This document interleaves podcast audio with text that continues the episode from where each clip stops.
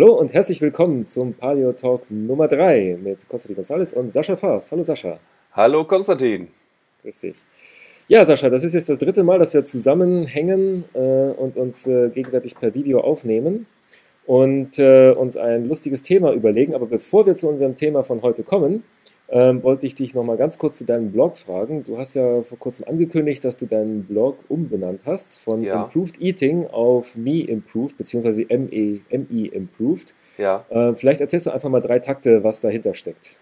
Ähm, ja, ich habe das in dem Blogpost so einmal kurz umrissen. Das Problem bei meiner Arbeitsweise ist, ich sage ich sag mal nicht linear, um solche Begriffe wie unkonzentriert oder durcheinander oder mhm. kreatives Chaos oder so zu vermeiden. Das klingt sophisticated, ähm, ja. Mhm. Und ähm, der Name soll das eben widerspiegeln. Also eigentlich sollte der Blog äh, Move, Eat, Improve heißen, aber es gibt einen mhm. Blog, der heißt Eat, Move, Improve und äh, Ah, die Namensdoppelung okay. wollte ich dann eben vermeiden und deswegen eben dieses Me Improved. Das heißt, mhm. Es geht einfach um so eine Art, ähm, ja, ich sag mal, das Me, das bezieht sich nicht auf mich, sondern es bezieht auf, sich auf die Ichs überall da draußen. Mhm. Und äh, mhm. da geht es dann eben, wie bei Improved Eating, eigentlich auch immer einfach nur um den nächsten Schritt. Nur will ich jetzt mit dem Namen transparent machen, dass es eben nicht nur um Ernährung geht, ähm, mhm. sondern eben auch um alle sechs Bereiche der Kategorien der Gesundheit, also die ähm, die ich ihm aufgeführt habe, sprich Ernährung, Fasten, Bewegung, Mobilität, Kognition und ähm, Ruhe. Okay. Und das war es vor allen Dingen. Also ein bisschen transparent, was die Themen angeht. Im Namen. Mhm. Cool. Ja, das bringt uns auch schon zu unserem heutigen Thema, denn ähm, wie wir alle wissen, geht es ja bei Paleo nicht immer nur um Ernährung, sondern es geht auch um viele andere Dinge. Viele assoziieren damit sofort gleich Sport und Barfußlaufen, ist natürlich auch ein wichtiges Thema. Ähm, aber es ist natürlich auch ein psychologisches Thema und da äh, fiel mir irgendwann mal wie Schuppen aus den Augen die, dieser Begriff äh, Paläopsychologie ein, der irgendwie äh, völlig erfunden ist. Ähm, aber der so ein bisschen äh, umschreiben soll, welche psychologischen Faktoren bei äh, unseren Lesern oder bei Leuten, die sich mit der Paleoernährung beschäftigen, immer wieder äh, reinspielen. Und äh, da wäre es vielleicht äh, cool, wenn wir mal so ein bisschen ansprechen, was äh, psychologisch bei unseren Lesern so meistens passiert, was so die Hauptthemen sind. Die Themen überschneiden sich natürlich auch mit klassischen Diätthemen. Und äh, vielleicht kommen wir zum Schluss dann auch auf so ein bisschen ein Fazit, äh, das unseren Lesern helfen kann, psychologisch besser mit ihrer Ernährungsumstellung klarzukommen, beziehungsweise die Paleoernährung in das richtige Licht zu rücken, weg von der Diätmentalität und hin zu einer etwas mehr ähm, ja, eigenverantwortlichen, ich nehme jetzt die Kontrolle über meine Gesundheit in die eigene Hand Mentalität. Und da fällt mir so ein bisschen als erstes ein, und da gucke ich mal auf meine, meinen Spickzettel. Ähm, es gibt da so ein paar Dinge, die beeinflussen einen äh, schon da, dazu, was man isst. Zum Beispiel ähm, sozialer Druck. Wenn du jetzt mit deinen Kollegen im Restaurant bist und es gibt nur Pizza, was isst du dann? Da hast du sofort einen Konflikt. Isst du jetzt das, was du äh, laut deinem neuen Ernährungsplan essen willst, oder isst du auch mal eine Pizza zwischendurch? Wenn man mal eine Ausnahme macht, wie viele Ausnahmen macht man? Das heißt also, welchen Einfluss siehst du bei deinen Klienten, den da der soziale Druck ausmacht? Ähm, ja, ich glaube, der Einfluss ist da größer, als ich mal vermute. Also das Problem, mhm. also ich kann mich da schwerer hineinversetzen, weil bei mir sozialer Druck nicht so viel zählt, also in meinem Leben. Aber mhm eigentlich, also da passt der Begriff mit Paläopsychologie relativ gut, weil Essen so eine inhärent gemeinsame Sache ist. Also ich stelle mir dann einfach so die Situation vor, wenn man eben abends im Camp ist oder ähm, mhm. im Clan oder wo auch immer und dann eben mhm. das Essen gemeinsam teilt. Also die Männer geben eben ja. das von der Jagd ab, die Frauen das von der, äh, vom Gesammelten her und man ist mhm. automatisch das Gemeinsame. Das erinnert mich so ein bisschen an die Situation auf dem ähm, Schulhof oder auf dem Pausenhof, wenn man einfach Butterbrote tauscht oder so. Diese Gemeinsamkeit, die durch das Essen geschaffen wird, die mhm. ähm, ist dann ganz wichtig. Und ich habe dann auch selber, auch in meinem privaten Bereich, dann einfach auch festgestellt, dass es schon was anderes ist, wenn man sich einfach was Eigenes kocht und dann zusammen isst, oder mhm. ob man dann ähm, wie ich eine einzige Sache kocht und dann teilt. Ja. Und ähm, das spiegelt sich dann natürlich auch wieder in sozialen Situationen wieder, weil man geht ja nicht Pizza essen, weil man Hunger hat. Also nicht nur, ja. sondern ja. man geht ja eine Pizza essen, um diesen sozialen Kontext des Essens dann eben zu nutzen. Mhm. Und ähm, ja, ich. Deswegen, ja. Ja, nee, das, ist, ich, das ist schon eine sehr große Herausforderung. Also ja, ich ja. gebe da oft Anleitungen also zum Basteln. Also das einfachste Beispiel ist dann immer der, der Dönermann. Dann ähm, geht es halt darum, den Döner ein bisschen zu modifizieren. Also anstatt sich mhm. äh, irgendwie Pommes dazu zu holen, kann man sich eben Reis dazu holen oder eben mhm. die äh, sogenannte Sättigungsbeilage eben wegzulassen und dann einfach nur ja. Döner und Fleisch zu haben. Ja, das, der, das Dönerfleisch ist nicht das geilste. Das wird wahrscheinlich ähm, aus nicht so gutem Fleisch sein. Es sei denn, man nimmt übrigens Lammfleisch, Geheimtipp. Die meisten Lämmer sind äh, grasgefüttert. Und okay, cool. ähm, mhm. weil es da keinen richtigen großen Bedarf gibt, also Massentierhaltung ist nicht so relevant. Und da hat man eben die Möglichkeit, also auch wenn man zum Schlachter geht oder so, relativ günstiges Fleisch, also bei relativ guter Qualität dann zu haben, wenn man mhm. irgendwo so einen Deichlamm oder so erwischt. Und ja. Ähm, ja, also die Gewürze sind vielleicht uncool, vielleicht hat er auch Konservierungsstoffe, damit der Dönerspieß noch vier Tage oder so äh, unaufgebraucht irgendwo im Hinterzimmer lagern kann, ohne dass man gleich stirbt. Aber das ist das Beste, was man in der Situation machen kann. Genau. Wenn man sich da also, hinstellt in die Ecke und sagt, nee, ich esse das nicht, das ist mir jetzt zu komisch ist es wahrscheinlich das Beste, was man aus der Situation machen kann, um, die, um den sozialen Faktor wieder zu retten. Ne? Ja, also wenn man, wenn man so mhm. daran teilhaben will, das kommt immer, ich finde, es kommt immer auf die Kommunikation drauf an. Also wenn man ja. äh, klar macht, dass es nicht darum geht, sich abzugrenzen, dann mhm. ähm, ist es eigentlich relativ leichter. Und deswegen sage ich auch immer den Dönermann, weil wenn man einfach sich einen Lamm-Döner-Teller holt, mit entsprechend einfach nur Salat mhm. und einer kleinen Portion Reis, dann hat man fast schon ein einigermaßen gutes Essen. Es ist nicht, nicht ja. optimal, das steht außer Frage, aber das ist dann eben halb so wild. Und für die meisten Leute reicht es, wenn sie bis zu dem Level kommen. Es geht ja nicht darum, mhm. immer perfekt zu sein. Also das ist jetzt ja. vielleicht was für Leistungssportler oder für Leute, die wirklich dann irgendwie in eine Hardcore gehen wollen oder sich sehr stark mit diesem äh, Paleo-Ding dann eben, ja. ja. und vor allem auch identifizieren, wo es identitätsgebend ist. Ähm, mhm. Ähm, für die Leute reicht das dann einfach. Also das, das heißt, die, also der Bedarf ist da gar nicht. Also weil die auch niemals so stark ausbelastet sind, dass diese winzigen Prozente von äh, Imperfektionen dann eben relevant sind, also auch äh, spürbar dann überhaupt sind. Ja, dieser, dieser äh, soziale Faktor ist ja auch deswegen wichtig, das erkennt man auch daran, dass Kochsendungen so beliebt sind. Es ist ja nicht so, dass Kochsendungen sind nicht deswegen beliebt, weil es dort neue Rezepte gibt oder ja. weil man dort endlich lernt, was man kocht, sondern weil dort mehrere Leute sich irgendwie unterhalten und es dort irgendwie ein soziales Setup gibt, bei dem, an dem man über den Bildschirm teilhaben kann. Wahrscheinlich äh, sind sie deswegen äh, oder sind sie gerade bei einsamen Leuten beliebt, die sich das dann angucken, weil sie dann eben sonst niemanden haben, mit dem sie kochen können.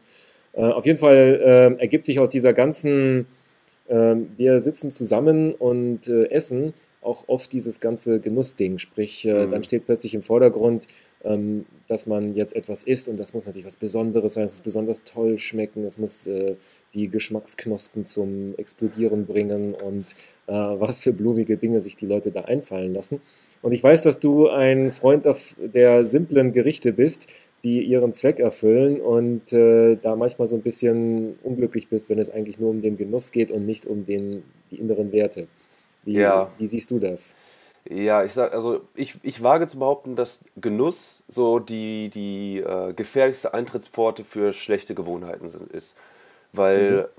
unser Genuss, also unser Genussempfinden, also der gute Geschmack, eigentlich in einem Kontext von ähm, viel Arbeitsaufwand, also nicht unbedingt von reiner Knappheit, also wir, das ist ein Gerücht, dass wir einfach wochenlang hungern mussten oder so als Steinzeitmenschen, mhm. aber mhm. wir mussten sehr viel dafür tun. Wir müssen auf Bäume klettern, wir müssen Tiere jagen, wir müssen sammeln, wir müssen in der Erde buddeln und dergleichen.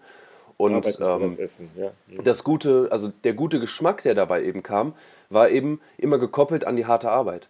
Und mhm. wenn das eben wegfällt und man nur nach diesem guten Geschmack sucht, dann ist das, ist das wie ein Kurzschluss. Normalerweise ist nämlich die Belohnung, die man hat, der gute Geschmack, relativ weit mhm. getrennt von dem Arbeitsaufwand oder von der Entscheidung, die man halt treffen muss. Und das ist mhm. halt das Prinzip der, ähm, äh, des Belohnungsaufschubs in einer natürlichen Umgebung oder in der ursprünglichen. Umgebung, in der wir uns befunden haben. Da war der Belohnungsaufschub einfach eingebaut in die Umwelt. Man musste die Belohnung aufschieben, man musste daran arbeiten, das Essen mhm. zu haben. Und wenn man das eben kurz schließt, oder in einer Umgebung ist, wo das kurz geschlossen ist, dann ist die große Herausforderung eigentlich diesen Kurzschluss zu vermeiden. Und das bedeutet, dieses Genussdenken ähm, ist eigentlich genau Ausdruck dieses Kurzschlussdenkens. Und jetzt heißt es natürlich nicht, dass man okay. sich sein Leben versauen muss. Also das heißt nicht, dass man niemals genießen darf, ja. aber ähm, es sollte nicht Grundhaltung sein. Also das, woran man seine Nahrung entscheidet oder seine Nahrungsentscheidungen eben trifft, sollte eigentlich erstmal die Nahrungsauswahl sein. Das heißt, man isst bestimmte Sachen, weil sie gesund sind und innerhalb dieses kleinen Kreises darf man sich oder sollte man sich dann eben auch die Sachen gut machen. Also das heißt nicht, also zum Beispiel das Fleisch, wenn man dann den Fleisch macht, ähm, gut würzen oder so würzen, dass man eben ähm, das gerne isst. Oder mhm. keine Kombination wählt, äh, die einem zum Hals heraushängen. Was ich persönlich zum Beispiel mache, ist, ich mache tatsächlich äh, ähm, so eine Art Genussfasten. Also es ist bei mir ganz stark, was dunkle Schokolade angeht. Warte mal, habe ich das mhm. nicht schon mal irgendwann erzählt in so einem, in einem von unseren Pilot Ich glaube in einem der Vorgespräche. Ach, okay. Dann ähm, einmal nur in Kürze.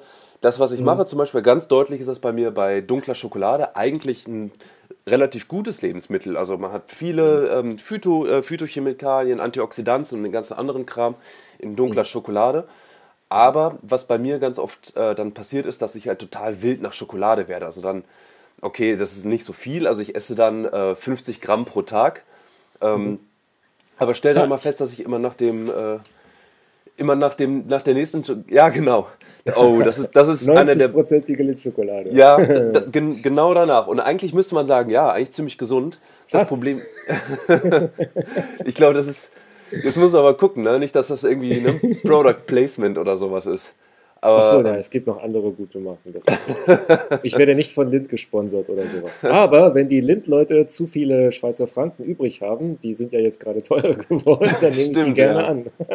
ähm, oh, stimmt, meine Schweizer Kunden freuen sich da richtig drüber. Aber ähm, naja, ich lasse dann, also irgendwann merke ich dann einfach oft nach so vier, fünf, sechs Wochen, dass mich halt das richtig nach Schokolade giert. Und das, was ich dann mhm. mache, ist mindestens eine Woche gar keine Schokolade zu essen. Das mag mhm. ernährungsphysiologisch manchmal eine nicht ganz optimale Entscheidung sein, weil vielleicht habe ich dann mehr von den äh, Antioxidantien, wenn ich sie dann essen würde und so weiter. Mhm. Aber ich schütze mich eben so vor dieser, ähm, ich sag mal, dieser steinzeitlichen Gier, die also zumindest in mir sehr stark ist. Also bei mir ist das auch sehr, sehr stark ausgeprägt, weshalb ich mich sehr stark davor schützen muss, weshalb ich diese Genussfasts mache.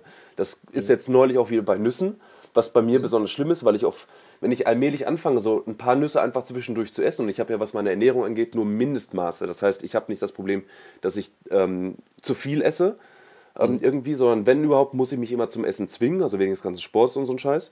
Und oh Scheiß, naja.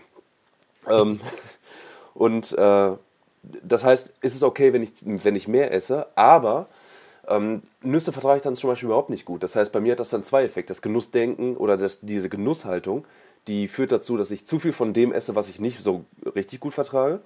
Und mhm. gleichzeitig beginnt es halt mehr, Pforte, ähm, also mehr Pforten zu öffnen. Also wenn ich halt in dem nachgebe, dann kommt es halt dazu, dass ich mehr Schokolade esse und nach der Schokolade, wer weiß, was eben dann kommt. Also bisher ist das nicht passiert, weil ich dann okay.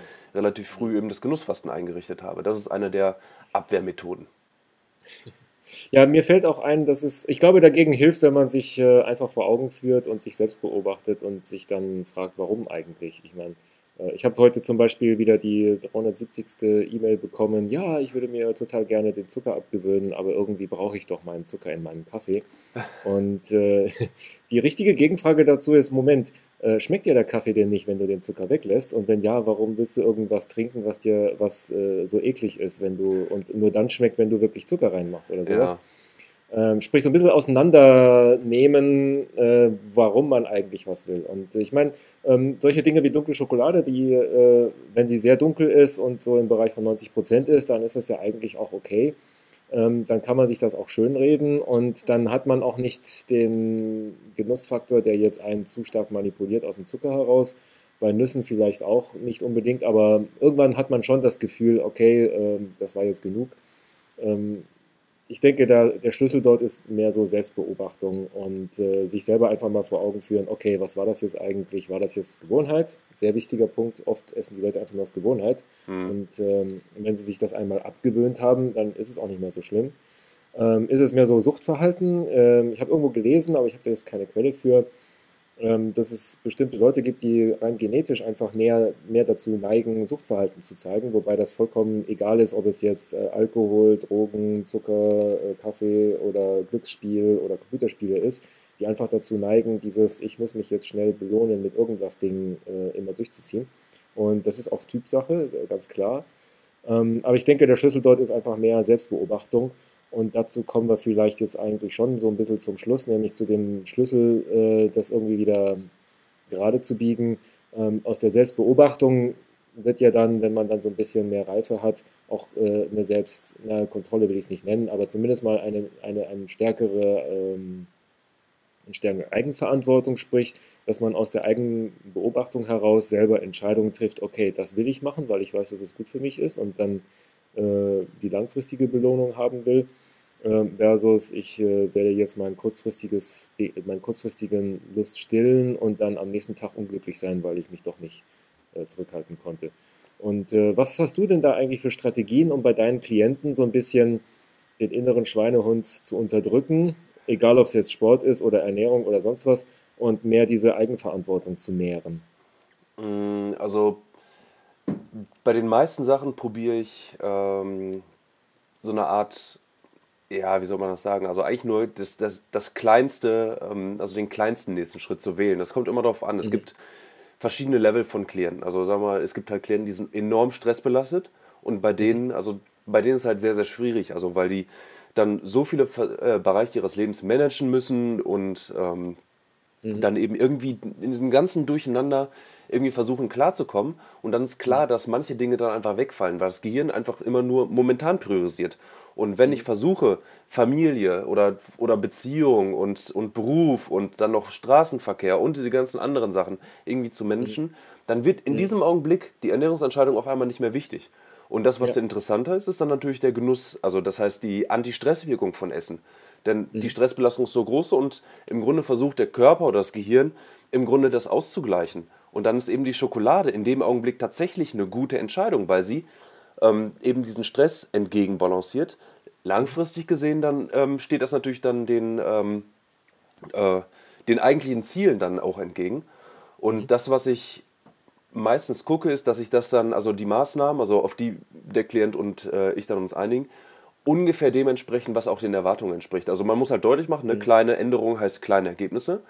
Aber ähm, wenn man nur Stück für Stück diese kleinen Dinge halt verändert, wie zum Beispiel einfach nur äh, prinzipielle Einigung. Was nehme ich mir die nächste Woche vor? Okay, ich will zwei, ich nehme mir zwei Cheat Meals vor und fünf Tage rein Paleo und zwei Tage, also die Cheat Meals dürfen sich auf zwei Tage verteilen und so weiter. Diese, mhm. Dieses feste Vorhaben für die nächste Woche, die, ähm, das schafft dann eben ein bisschen Verbindlichkeit und mhm. dann gleichzeitig immer nur der Rückblick. Also was ist in der letzten Woche schiefgelaufen?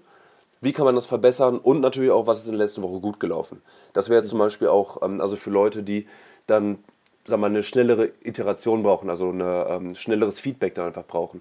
Ja, ja. Viele andere, bei denen ähm, geht das dann eben nur, also geht das tatsächlich über die Glaubenssätze. Also das heißt, ich spreche dann einfach mit denen und ähm, mhm. frage einfach, okay, was bedeutet dir das? Warum machst du das? Und wenn die Leute sich dessen bewusst sind, dann werden sie auch in der Situation ein bisschen bewusster und dann stellen sie fest, Moment, ich manipuliere mich gerade selber durch irgendwie ähm, mhm. solche Sachen oder ich weiche irgendwie davon ab, weil das jetzt aktuell ist und durch dieses einsichtsvolle, ähm, durch diese einsichtsvolle Haltung sind eben manche Sachen dann eben weg. Aber das ist eine sehr, sehr individuelle Sache, weil, also, ne, so wie wir auch jetzt gerade im Vorgespräch auch gesagt haben, also der Konstantin und ich sind sehr, sehr kopfgesteuerte Menschen. Das ist das relativ mhm. dankbar. Also da gibt es wenig emotionales, also emotionale Verbindungen dann irgendwie Voll zum emotionslos hier.